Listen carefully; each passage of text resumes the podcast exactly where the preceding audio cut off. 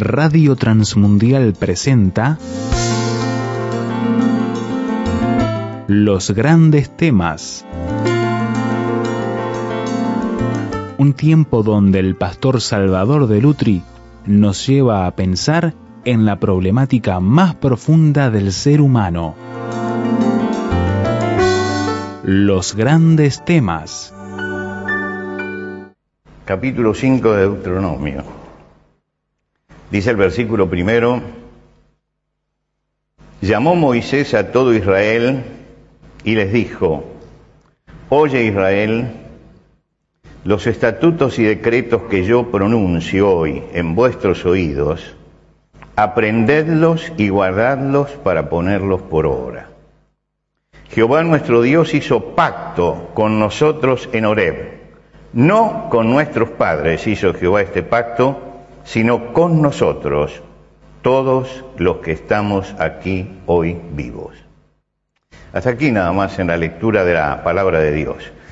A veces pienso que eh, hay libros en la palabra de Dios que son como libros olvidados, y uno de ellos es el libro de Deuteronomio. El libro de Deuteronomio tiene un contenido importantísimo que todos tenemos que dedicarle tiempo para penetrar en este libro y para entender lo que Dios quiere decirnos. Su contenido es muy, pero muy importante, como toda escritura. Pero una de las cosas que resalta es que el Señor Jesucristo, cuando fue tentado por Satanás y le contesta, la primera tentación es convierte estas piedras en pan, y él contesta, no con solo pan vivirá el hombre, sino con toda palabra que sale de la boca de Dios. Y eso es del libro de Deuteronomio. Cuando aparece la segunda tentación, dice, te arrojas del pináculo del templo. Y la respuesta del Señor Jesús es, no tentarás al Señor tu Dios. Y eso es de Deuteronomio. Y la tercera tentación para adorar a Satanás, cuando Jesús dice, a Jehová tu Dios temerás y a Él solo servirás. También es de Deuteronomio. Lo que quiere decir que este libro está señalado permanentemente por Jesús en el momento de la tentación para detener a, a Satanás. Y cuando Él habla acerca del gran mandamiento de la ley, dice, llamarás a Jehová tu Dios de todo tu corazón y de toda tu alma y con todas tus fuerzas también es del libro de Deuteronomio, lo que quiere decir que estaba muy presente en la mente del Señor este libro. Se lo cita más de 200 veces en el Nuevo Testamento. Moisés es el que hace este largo discurso. Él se está despidiendo en ese momento del pueblo porque han salido de Egipto hace 40 años. La el pueblo que salió de Egipto murió en el desierto dando vueltas por su incredulidad. Y ahora estaba la nueva generación y la nueva generación llegó a las puertas.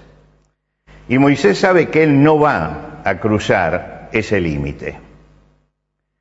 La sentencia de Dios dice eso, y si ustedes leen el libro de Deuteronomio se van a enterar por qué. No, no va a poder entrar él. Entonces él habla a la nueva generación.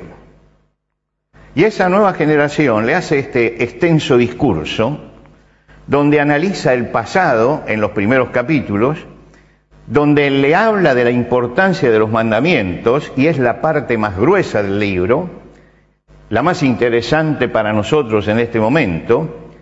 ¿Por qué? Porque durante, desde el capítulo 4 hasta el capítulo 28, habla de la importancia que tienen los mandamientos de Dios para la vida de todos los días. Y de allí en adelante, habla, renueva el pacto con ellos. Quiere decir que el grueso es la reflexión sobre la importancia de los mandamientos del Señor. El auditorio que él tiene en ese momento es la nueva generación. Ahora, esa nueva generación sus padres habían sido esclavos en Egipto. Ninguno de ellos conocía la esclavitud. Habían nacido en el desierto. Los padres habían recibido, ni bien salieron de Egipto, llegaron a Sinaí y recibieron los mandamientos. Quiere decir que ellos habían escuchado los mandamientos. Pero de los que estaban allí, ninguno había recordaba nada acerca de Sinaí. La generación de sus padres fue rebelde y por eso tuvo que morir en el desierto. Ahora, ellos reciben la palabra que Dios habló para sus padres y Moisés le hace una advertencia. Dice, el Señor nuestro Dios hizo pacto con nosotros en Oreo, no con nuestros padres. Hizo el Señor este pacto, sino con nosotros, todos los que estamos aquí ahora vivos. Fíjese cómo destaca esto. Este pacto, sí, se lo hizo, lo hizo con los padres, es, algo que tiene que ver con el pasado, ¿no? Él dice, no, el pacto tiene que ver con el presente. Y cuando yo hablo abro la palabra de Dios, tengo un libro que no tiene que ver con el pasado, a pesar de que habla de cosas del pasado, pero tiene que ver con el presente. Y creo que es pertinente esta mañana recordar estas palabras de Moisés diciéndoles, no para vuestros padres fue esto, sino para todos ustedes. Dios no hizo pacto con ellos, hace pacto con todos ustedes. Y es un llamado muy fuerte a la responsabilidad. Jehová nuestro Dios hizo pacto con nosotros en Oreb. Parece una contradicción. ¿Y por qué la contradicción? Porque ellos no habían nacido en ese momento. No habían escuchado a Dios en Sinaí, pero allí estuvieron sus padres.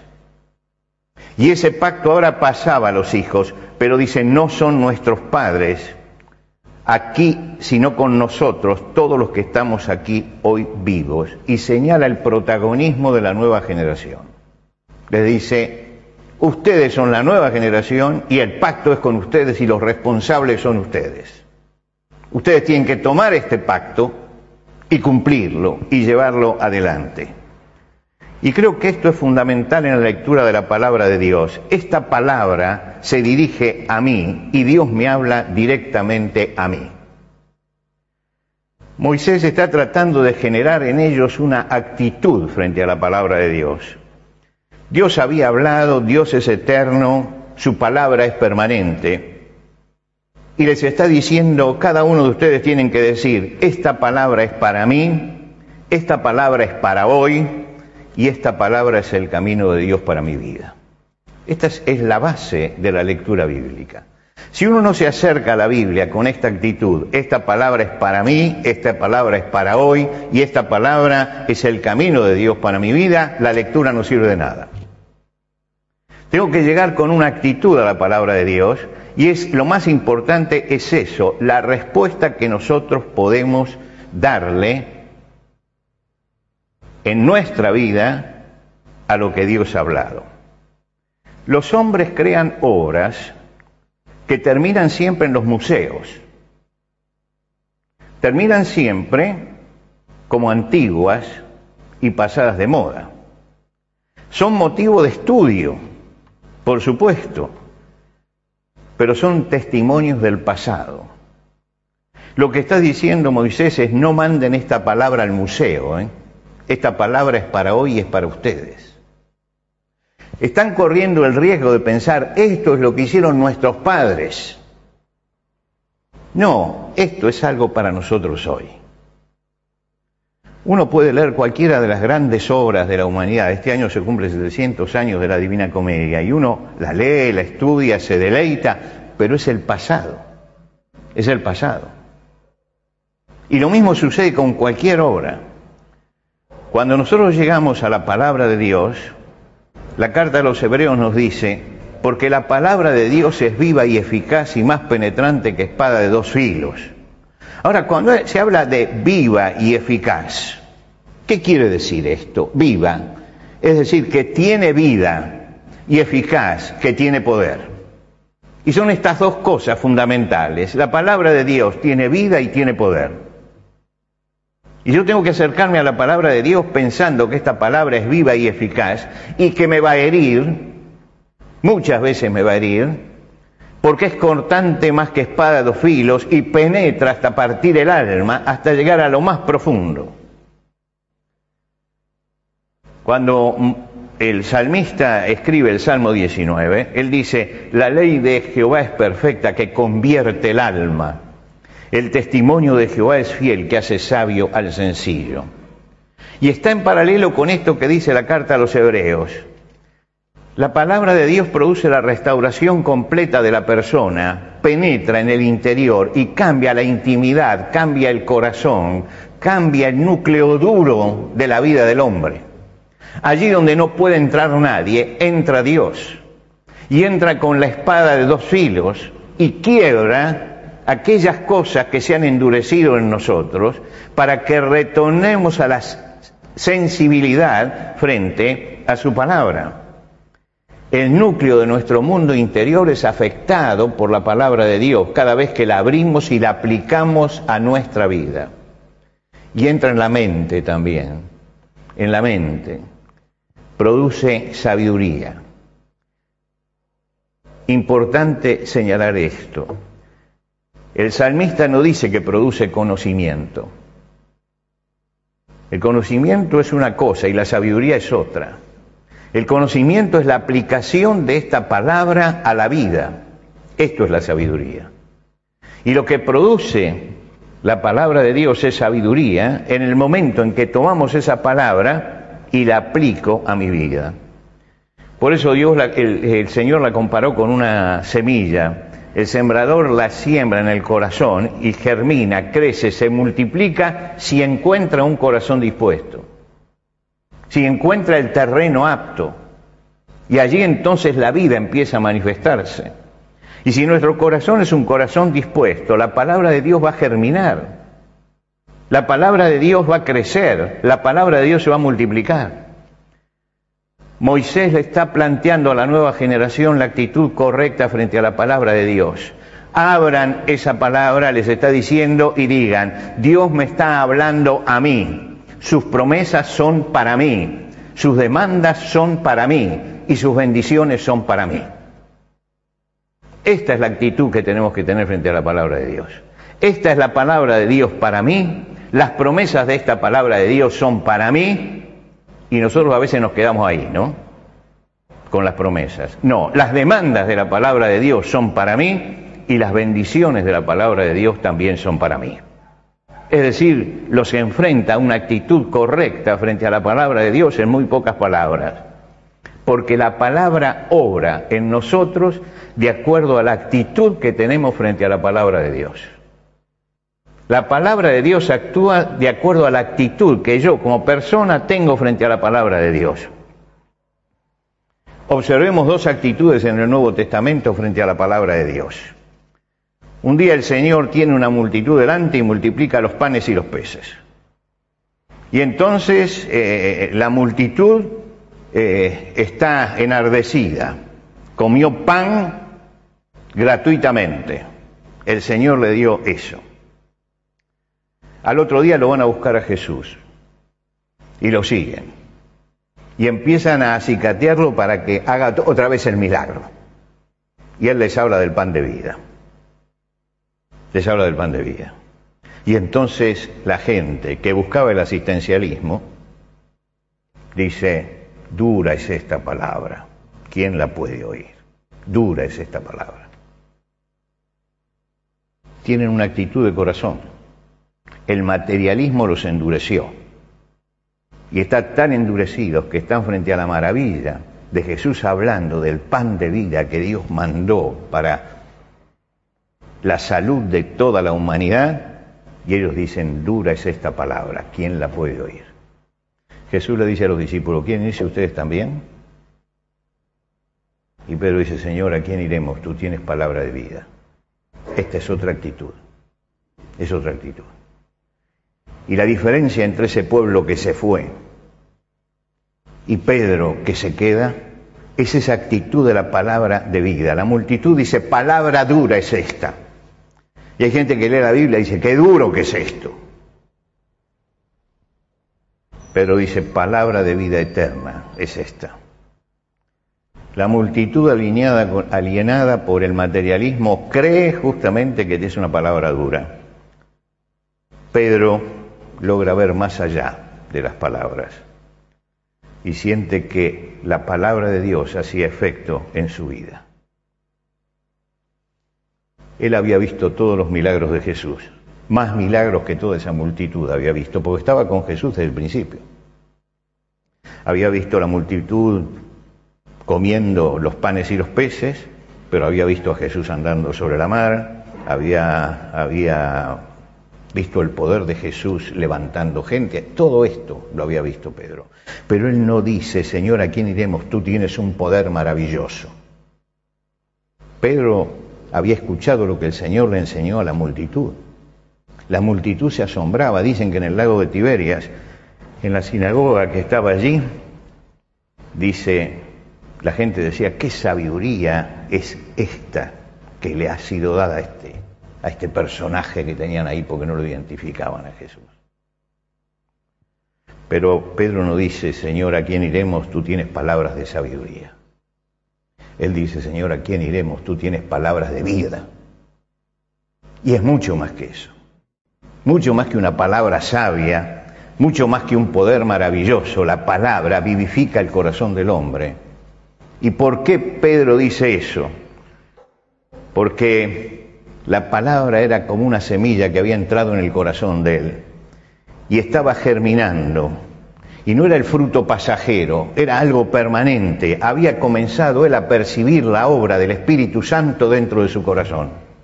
Y esa obra del Espíritu Santo en él le demostraba que esa palabra era una palabra de vida, cuando yo tengo una actitud negativa veo lo duro que es la palabra de Dios. Pero cuando tengo una actitud receptiva siento que aún eso duro es palabra de vida. Moisés les está señalando el camino de la actitud que tienen que tener frente a la palabra de Dios. Oye Israel, los estatutos y decretos que yo pronuncio hoy en vuestros oídos, aprendedlos y guardadlos para ponerlos por obra. Le señala un camino. Oigan, oigan, escuchen lo que Dios dice. Segundo, aprendan, aprendan. Tercero, guarden. Cuarto, pónganlo por obra. Cuatro cosas dice de esto les está señalando el camino. La palabra es para oír, para aprender, para guardarla y para ponerla por obra. El profeta Ezequiel tuvo una experiencia con la palabra de Dios. Cuando Dios lo llamó, y esto está en el capítulo 3 ya, recién estaba siendo llamado, le dijo, Hijo del hombre, come lo que hayas come este rollo y ve y habla a la casa de Israel. Ustedes saben que en ese momento los rollos se hacían de cuero. El cuero de oveja se lo fileteaba hasta hacer un pergamino y sobre eso se escribía. Dios le pone eso y le dice, te lo comes. Dice, y abrí mi boca y me hizo comer aquel rollo. Y llenó mis entrañas de este rollo y lo comí y fue en mi boca dulce como la miel. Aparentemente era durísimo eso, pero cuando lo comió sintió que Dios estaba alimentando su vida con lo mejor. Las apariencias engañan. Las apariencias engañan. Yo tengo acá mi Biblia, una de mis Biblias, porque tengo unas cuantas. Tiene una tapa negra, ¿no? Cuando yo fui presidente de la Sociedad Bíblica luché para que las tapas fueran de colores, no negras. Que le sacáramos esto y que le diéramos color porque la vida cristiana tiene color. es vida, es vida. El negro es lúgubre, la palabra de Dios es vida. La vida cristiana se enciende cuando nos acercamos a la palabra y decimos, Dios ha hablado para mí, sus promesas son para mí, sus bendiciones son para mí y sus demandas también son para mí. Me habla mi Padre que me ama. Y los padres muchas veces decimos cosas muy duras, pero siempre buscamos la vida, siempre buscamos lo mejor. Le voy a hacer una propuesta, elijamos un libro de la Biblia. Puede ser Deuteronomio, puede ser el Evangelio de Lucas, si a usted le gusta y entra mejor en la Biblia a través de las historias, es el Evangelio luminoso, el Evangelio de Lucas. Si para usted la vida cristiana tiene que ser práctica y necesita la parte práctica, tome la carta de Santiago. La Biblia tiene para todos los gustos, pero elija uno y comience a leerlo con corazón abierto. Y siga el siguiente camino. Leer. ¿Qué dice el texto bíblico? Primero. ¿Qué dice Dios? Segundo, meditar. ¿Qué me dice Dios? Esta es la segunda parte. Yo primero me entero qué dice y después tengo que buscar qué me dice a mí esto que leí. Tercero, ¿qué le digo yo al Señor de esto? Y ahí viene la oración que es mi respuesta a lo que Dios me dijo. Y después, ¿qué tengo que hacer? Y es la práctica. Estas cuatro cosas son fundamentales y son muy antiguas, tan antiguas como la iglesia, donde la pregunta es, ¿qué dice el texto bíblico? ¿Qué me dice Dios a mí? ¿Qué le digo yo al Señor frente a esto? ¿Y qué hago frente a esta palabra? Cuando estas cuatro cosas están presentes en la lectura de la palabra de Dios, la palabra se transforma en viva y eficaz y germina en nuestro corazón.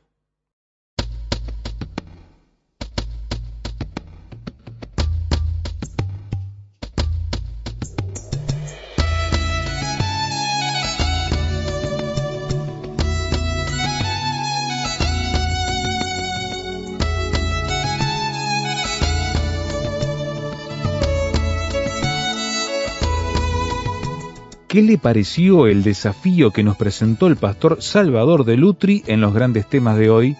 ¿Qué preguntas, aportes y discusión le gustaría compartir con nosotros? Déjelo saber a través del 091-610-610, SMS o WhatsApp. 091-610-610. Si está fuera de Uruguay, agregue el número en su libreta de contactos así, símbolo de más 598 91 610 610. La reitero, símbolo de más 598 91 610 610. Encuéntrenos también en el sitio web tierrafirmertm.org para escuchar los audios de este y los demás grandes temas. Tierra Firme, rtm.org.